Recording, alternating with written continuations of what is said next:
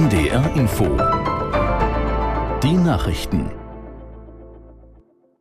Um 19.30 Uhr mit Wolfgang Berger. Israels Armee hat trotz internationaler Warnungen Ziele in der Stadt Rafah im Süden des Gazastreifens bombardiert. Bei Angriffen der Armee dort sollen mindestens 31 Menschen getötet worden sein.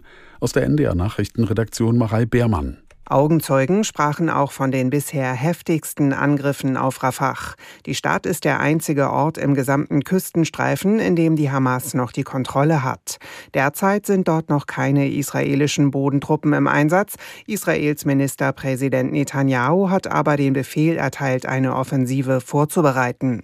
Bundesaußenministerin Baerbock hat erneut vor einem solchen Schritt gewarnt und sprach von einer humanitären Katastrophe mit Ansage. Ähnlich äußerte äußerte sich UN-Generalsekretär Guterres. NATO-Generalsekretär Stoltenberg hat die europäischen Mitgliedsländer des Bündnisses aufgerufen, ihre Rüstungsproduktion anzukurbeln. In der Welt am Sonntag sagte er, dies sei erforderlich, um die Lieferungen an die Ukraine zu erhöhen und die eigenen Bestände wieder aufzufüllen. Aus der NDR Nachrichtenredaktion Amir Brecht. Stoltenberg betonte, die NATO suche keinen Krieg mit Russland, müsse sich aber auf eine möglicherweise jahrzehntelange Konfrontation vorbereiten. Er riet den Regierungen der Mitgliedstaaten deshalb, zügig entsprechende Verträge mit der Rüstungsindustrie abzuschließen, damit diese zeitnah beginnt, ihre Produktion hochzufahren. Wenn man dies versäume, wäre Europas Sicherheit gefährdet, so der NATO-Generalsekretär.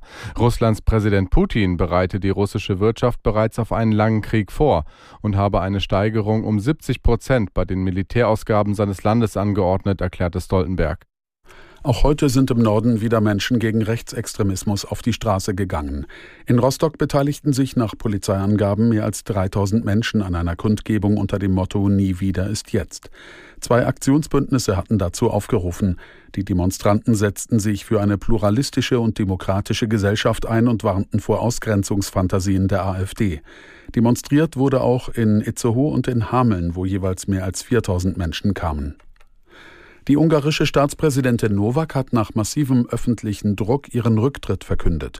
Sie hatte einen Mann begnadigt, der in einem Fall von sexuellem Missbrauch von Minderjährigen verurteilt worden war. Aus Wien Wolfgang Fichtel. Als das bekannt wurde, waren viele in Ungarn empört. Es gab Demonstrationen gegen die Präsidentin. Die Opposition forderte ihren Rücktritt. Entscheidend dürfte aber gewesen sein, dass sich auch Ungarns Ministerpräsident Viktor Orban zuletzt öffentlich von ihr distanziert hatte.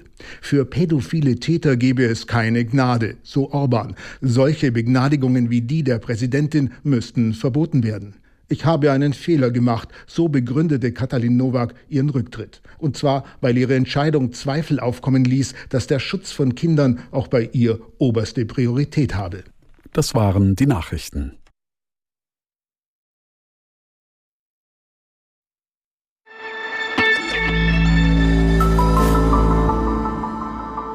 Willkommen zurück zu unserem Wissenschaftspodcast Synapsen. Mein Name ist Maja Bachtjarowitsch und ich spreche heute mit meiner Kollegin Thomas Schröder über alternative Wohlstandsindikatoren. Thomas, eben vor der Pause waren wir an dem Punkt zu fragen, es geht darum, wie wir in Zukunft wirtschaften wollen. Und das ist ein super spannender Punkt, weil genau das ging mir auch durch den Kopf. Da waren wir doch schon mal. Also wenn ich mich erinnere an Stichwort Club of Rome, also ein Zusammenschluss von Experten verschiedener Disziplinen, die haben 72, meine ich, einen Report rausgebracht, der sich eben genau mit dieser Frage beschäftigt hat. Können wir überhaupt einfach unendlich weiter wachsen? Und da kam sie zu dem Schluss, nein, wir stoßen nämlich irgendwann an unsere sogenannten planetaren Grenzen. Also es geht einfach nicht unendlich weiter. Ja, der kam ja ganz klar zu dem Schluss, dass wir Grenzen des Wachstums erreichen werden. Die haben ja auch Prognosen gemacht, die in die Zukunft geschaut haben, also von 1972 aus. Und diesen Prognosen zufolge wären uns viele Rohstoffe schon ausgegangen, die uns aber gar nicht ausgegangen sind, weil der Bericht einfach unterschätzt hat, dass Preise steigen, wenn Rohstoffe knapp werden, mhm. dass es Innovationen gibt mhm. und so weiter. Das ist so eine ganz gängige Kritik an diesem Bericht. Nichtsdestotrotz ist es ja aber so, dass